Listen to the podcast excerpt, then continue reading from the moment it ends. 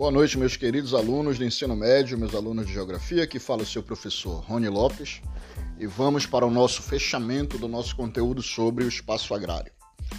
Hoje falaremos sobre a terceira atividade que compõe é, o espaço agrário, atividade produtiva. Já tínhamos falado sobre a agricultura, sobre a pecuária e hoje falaremos sobre o extrativismo, essa atividade tão importante, tanto do ponto de vista é, da sobrevivência das populações, como também do ponto de vista é, comercial, industrial, econômico, uma vez que ele também movimenta uma, uma grande cadeia produtiva, que começa desde o trabalho nas áreas de extração até o abastecimento de feiras, mercados, abastecimento de indústria, através de matérias-primas que serão utilizadas na produção de diversos outros produtos. Então, basicamente, vamos conceituar o que é o extrativismo. O extrativismo em si é uma atividade que consiste na extração, o nome já diz, não é? Extração, ou seja, na retirada de recursos que a natureza oferece. Tá? Ou seja, neste caso, não são recursos que o homem cultivou, que o homem fez o manejo, que ele teve um trabalho, digamos assim, né? Teve uma, uma mão de obra para colocar aquilo ali, para depois colher, para depois retirar. Então, o extrativismo parte do princípio em que a natureza já oferece, já oferece este recurso naturalmente, e aí o homem cria mecanismos para extrair, para retirar esses recursos e utilizá-lo, como eu disse no início, tanto para o seu próprio sustento, subsistência, alimentação, como utilizá-lo também para fins comerciais, ou seja, para vender esta produção. Tá certo? Bom, o extrativismo é uma das atividades mais antigas de sobrevivência, se não a mais antiga. Os povos nômades, ou seja, os nossos, os nossos antepassados, lá nos primórdios da, da, da humanidade, já praticavam extrativismo como atividade de auto de. Ou seja, era através do extrativismo que eles é, conseguiam suprir as suas necessidades básicas de alimentação, de moradia, por exemplo. É, os povos nômades, eles eram povos que não tinham, o próprio nome diz, né, não tinham, eles recebem esse nome porque eles não tinham paradeiro, eles não tinham habitação, local de habitação fixo. Eles migravam de lugares para outros em função das condições que se apresentavam. Então eles, num, num, determinado período do ano, estavam num local, no outro período eles caminhavam longas distâncias, quilômetros e quilômetros, até outros locais onde fosse mais fácil a sobrevivência.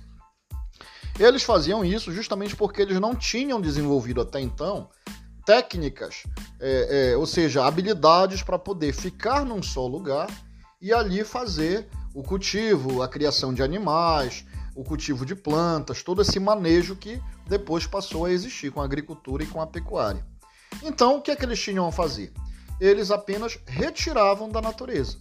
Retiravam peixe através da pesca, retiravam os animais através da caça, faziam coleta de frutos, faziam coleta de, de sementes, é, da água e assim eles sobreviviam. Então, é uma atividade que remonta lá aos nossos primórdios da humanidade com os povos nômades. E claro que a partir do momento em que essa sociedade ela foi evoluindo, ela foi desenvolvendo técnicas, ou seja, capacidade de você cultivar, de você fazer o manejo, criar animais, cultivar plantas, fazer colheita, sem ter que ficar migrando de um lugar para o outro. E aí, algumas dessas populações que viviam exclusivamente do extrativismo passou, passaram a viver é, também da agricultura e da pecuária. Certo? Muito bem. O extrativismo basicamente é uma atividade que divide-se em três ramos: extrativismo animal, extrativismo vegetal e extrativismo mineral. O extrativismo, vegeta... o extrativismo vegetal consiste em fazer coleta, retirada de vegetais em suas mais diferentes formas, vegetais da natureza, ou seja, não cultivados pelo homem através da retirada de madeira, retirada de sementes, de folhas, de seivas, de frutos, de raízes, e que isso é utilizado, possa ser utilizado tanto para a subsistência quanto para fins comerciais. Então, o extrativismo vegetal, por exemplo, a gente pode pegar o exemplo aqui na Amazônia, na nossa região, nos nossos estados aqui do norte, onde uma boa parte da população, da população ribeirinha, ela, algumas delas ainda vive do extrativismo mais tradicional, que é aquele em que o ribeirinho, o, indígena, a população tradicional, ela coleta na floresta, no rio, na mata, ela coleta o essencial ali para sua sobrevivência, seja para sua alimentação, através, por exemplo, da coleta do açaí nativo, através da coleta de frutos, sementes, através da retirada de madeira para fazer suas casas, suas cabanas, suas embarcações e por aí vai. Né? Existe o caso, inclusive, hoje em dia, de populações aqui na Amazônia que coletam é, sementes, frutas, óleos que já eram coletados há milhares de anos pelos nossos ancestrais, mas que hoje essas populações se organizam através de cooperativas e vendem essa produção para grandes empresas, empresas de diversas áreas que vão produzir produtos industrializados a partir desse material que é coletado na floresta. Então, por exemplo, aqui na floresta amazônica, por exemplo, em termos de coleta nativa de coisas que não são cultivadas, ou seja, não são plantadas pelo homem, tem a coleta da andiroba, da ucuúba, do breu branco, que é uma espécie de uma seiva, de uma resina que se forma no tronco de uma árvore. É, andiroba, breu branco, ucuúba, priprioca, que é uma raiz, é, e diversos outros insumos da floresta que hoje em dia são utilizados para diversos fins. Hoje em dia, por exemplo, um ramo que utiliza largamente essa produção é o ramo da indústria de cosméticos. Grandes empresas internacionais e nacionais, como por exemplo Natura, Boticário, Avon, dentre outras, hoje em dia utilizam esses insumos para produzir cosméticos, perfumes, hidratantes e por aí vai. Certo? O extrativismo é, vegetal ele pode se dar nessa escala, na escala mais simples, da simples coleta, daquelas famílias e populações tradicionais que coletam de forma mais equilibrada, até chegar numa escala industrial, comercial grande. Ou seja, eu estou me referindo aí às empresas ou empresários que atuam no ramo, por exemplo, madeireiro, não é? em que a retirada de madeira em larga escala representa um imenso ganho econômico para quem o pratica, mas vocês sabem, representa uma imensa perda para o meio ambiente. Uma vez que a retirada da floresta sem o controle, sem o devido, é, sem o devido respeito ao, aos, ao ritmo de reprodução da própria floresta, ela vai impactar toda uma cadeia natural e humana. Impacta o solo, impacta o nível dos rios, a temperatura, a vida dos animais silvestres e impacta lá na ponta ao, ao homem, né, ao ser humano, à população que vive na floresta, que vive nas regiões, certo? Então esse é o extrativismo vegetal. Ele pode se dar nessa, nessa escala mais de subsistência, como fazem os índios, os pequenos ribeirinhos, populações tradicionais, ou se dá numa escala mais comercial, como essa que é praticada por madeireiros e grandes empresas. Extrativismo vegetal. O extrativismo vegetal, desculpa, já te falei do vegetal, né? O extrativismo animal consiste na caça e na pesca. Tá? Caça, a caça de animais silvestres e pesca, a retirada de pescados, crustáceos e afins de regiões é, de cursos d'água, como oceanos, rios, lagos, lagoas, igarapés, por exemplo e que também é uma atividade que pode se dar de uma forma mais de subsistência.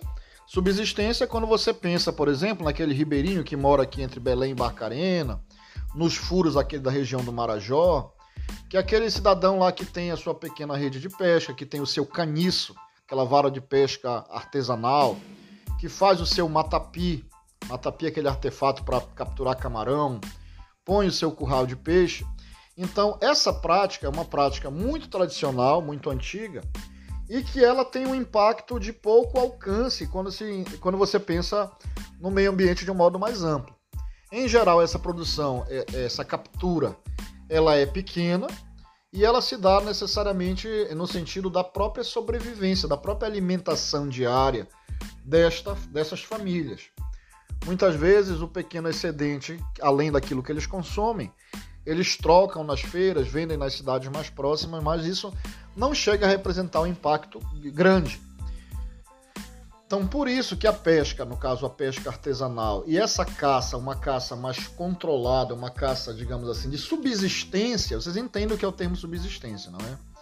Ela não tem impacto ambiental significativo. Mas é diferente, por exemplo, da caça fora de controle, que no Brasil vocês sabem que a caça, tirando nessas condições de populações tradicionais, indígenas, é, ribeirinhos, ela é proibida por lei. Tá? É proibida no Brasil a caça chamada caça esportiva, que é aquela em que pessoas se organizam, vão né, em equipes, munidos muitas vezes de carros, caminhonetes, com arma de grosso calibre, e vão abater animais silvestres por puro prazer, por pura diversão. Então, essa é uma atividade que tem um impacto gigante sobre o ecossistema, sobre o meio ambiente, sobre as formas de vida, porque vocês sabem que hoje em dia, por exemplo, muitas espécies são ameaçadas de extinção, porque ao longo dos séculos a caça se deu de forma desenfreada. Ainda há lugares, por exemplo, em que não é exatamente a caça esportiva, mas uma caça comercial, ou seja, pratica-se a caça com o intuito de vender a carne, o couro, por exemplo, a pele de animais abatidos, como ocorre aqui na Amazônia, a caça ilegal de onças pintadas e outros animais é, para fins de comercialização ilegal da pele. É, lá na África, por exemplo, a caça ilegal dos elefantes, dos rinocerontes, para retirada, não é? Daquele chifre, daquele marfim também, para diversos fins comerciais. Então, essa caça, nesse sentido mais comercial, ela acaba tendo um impacto muito grande sobre o meio ambiente, sobre a natureza, ameaçando espécies. Tá? E o extrativismo mineral. O extrativismo mineral, por sua vez, consiste na retirada de, de, de, insumos da natureza, insumos que são de origem mineral. O que é, por exemplo, professor? Água, sal, petróleo, ouro e demais minérios. Por exemplo, minério de ferro, minério de bauxita, é, cobre, estânio, é, manganês, aí eu começo a falar em coisas que movimentam bilhões no mundo todo. Porque principalmente nessa área da mineração, minério, esses minérios é, que são extraídos da natureza, são extraídos do solo, né? eles são matéria-prima na produção de diversos é, produtos industrializados em escala global. São utilizados, por exemplo, a indústria de tudo que se conhece praticamente. É, automóveis, computadores, enfim, uma série de. de ele, ele compreende uma escala produtiva gigante que gera bilhões ao redor do mundo. O petróleo, a mesma coisa, né? Uma das matérias-primas mais valorosas retiradas da natureza é o petróleo, que é matéria-prima para uma diversa infinidade de produção industrial, além de ser também a base de combustíveis. Vocês sabem como é que está o preço da gasolina e do diesel no Brasil. Então vocês vão entender nesse caso o impacto econômico que isso tem. E que a gente pode, não pode negar que tem um impacto ambiental e social muito grande. Por exemplo, geralmente quem pratica essa atividade da grande extração mineral, da extração mineral em grande escala, não são um grupo, uma, né, um cinco, seis pessoas ou uma família, uma pequena cooperativa. Não. Essa prática ela é realizada geralmente por empresas gigantes com orçamento bilionário e com capacidade de investimento pesada em máquinas, equipamentos e que são capazes, por exemplo, de, de transformar completamente a paisagem natural. Então, por exemplo, você pega o caso aqui no Pará, o Pará, viu, pessoal? O principal produto exportado do espaço agrário paraense é o minério, em especial o minério de ferro. O Pará produz, o Pará tem aqui na região do sudeste do Pará, nessa área aqui entre Parauapebas, Marabá, Canaã dos Carajás, a maior mina ferrífera do mundo, a maior área de produção e extração de minério de ferro do mundo. Então, diversas empresas atuam nessa área. A principal delas é a Vale, uma grande mineradora, e isso aí movimenta uma gigantesca cadeia produtiva é, de máquinas, de motores e, e principalmente de lucros para essas empresas. Por outro lado, os danos que, essa, que esse tipo de atividade causa ao meio ambiente e à população tradicional desses locais também é, é, é, de, uma, é de um impacto igual ao do lucro que, eles produ que essas empresas produzem. Vocês, se vocês forem ver, por exemplo, as áreas onde se faz a escavação para retirada de minério, são gigantescas crateras que são cavadas e elas vão cavadas até o esgotamento total dessas áreas, até que não se tenha mais o que se retirar. E quando se esgota, por exemplo, essas áreas são largadas, abandonadas ali, totalmente desmatadas, descaracterizadas e, e deixando, por exemplo, sérios riscos à população local. Riscos como, por exemplo, os rejeitos dos minérios, né, que é a parte tóxica, que é descartada, que é jogada ali, contamina o solo, que contamina também os cursos d'água e vai até o rio e que numa lá na ponta vai contaminar a população local. Vocês devem lembrar lá também dos, dos, das tragédias que houve em Mariana e Brumadinho, no interior de Minas Gerais, também em áreas de mineração, onde as barragens que são feitas por essas empresas para conter os rejeitos da mineração, ou seja, eles fazem uma espécie de filtragem e a parte tóxica, aquela lama tóxica, eles mantêm numa barragem. E essas barragens se romperam, causando não só uma gigantesca tragédia humana, matando milhares de pessoas, porque lá isso se dá na encosta da montanha. Isso foi deslizando, né? A barragem estourou lá em cima e veio abaixo, trazendo um mar de lama, cobrindo cidades inteiras, vilarejos, pessoas que até hoje não foram encontradas. Mas também é, contaminando de forma é, muito, muito nociva o curso dos rios que passam nos locais. Então, rios que estão contaminados e levarão a décadas e décadas, se é que vão conseguir voltar a sua água né, em condições realmente de, de que haja uma água potável, com qualidade de consumo e para que haja sobrevivência do, das espécies que vivem nesses rios. Tem rios que simplesmente foram transformados em lama, eles foram praticamente aterrados com essa lama tóxica que, que derramou das montanhas. Então, é, essa, é, essas três atividades, né, atividade do extrativismo vegetal, animal e mineral, ela tem, como eu disse, ah, sim, aí voltando a falar do extrativismo mineral. E há os pequenos mineradores, que a gente também tem muito aqui na Amazônia, que são chamados garimpeiros, aqueles que atuam, por exemplo, em grupos pequenos de pessoas que, de uma forma artesanal, ou seja, essas pessoas não têm grandes recursos, não utilizam máquinas avançadas e, tecnologias como utiliza, por exemplo, uma empresa como a Vale, e elas se embrenham nos interiores aqui da floresta, ao longo dos leitos dos rios, em busca de ouro. Já houve caso aqui na Amazônia de garimpeiros que ficaram ricos com descobertas né, e, com, e com retirada de ouro em alguns locais, mas essas histórias é, uma, é a gente chama de agulha no palheiro. Né? É, é, um, é uma, um grão de areia numa imensidão, num, num deserto. É, em geral, as histórias são marcadas aí por adoecimento, por contaminação da água dos rios e do próprio garimpeiro, uma vez que eles usam o mercúrio, que é um metal tóxico, eles utilizam para poder fazer a separação, para poder melhor separar o ouro dos rejeitos, né, de outros agregados, como terra, areia e outros minerais não importantes. E isso acaba é, contaminando todo esse processo produtivo aí. Vai da água do rio ao peixe que vive no rio, que depois vai ser consumido pelo homem daquele lugar, e esse metal, mercúrio, vai parar na corrente sanguínea das pessoas, causando ali danos neurológicos, físicos de grande, de grande impacto. Tá? E então é para que vocês pensem que essas três atividades, extrativismo, vegetal, animal e mineral, assim como a agricultura e a pecuária, elas têm esses dois lados: o lado da subsistência, o lado de menor é, é, impacto, porque é justamente são praticados com a intenção de sobrevivência, em, ou seja, você tem uma utilização muito menor dos recursos, e você tem o lado comercial. Né? Por exemplo, a pesca, você sabe que existe a pesca industrial, que é aquela que utiliza grandes embarcações, várias delas muitas vezes munidas de radares, de equipamentos modernos que localizam cardumes em grande escala, fazendo pescas gigantescas na casa de milhares de toneladas. Ou seja, muitas vezes não se respeita o ritmo de reprodução dos peixes e lá na frente vai faltar peixe para as populações tradicionais. É isso, gente. Vamos estudar. Podem pesquisar mais sobre esse tema. Vamos ler cada vez mais. E até a nossa próxima aula Fiquem bem e não esqueçam de fazer a sua atividade. Boa noite.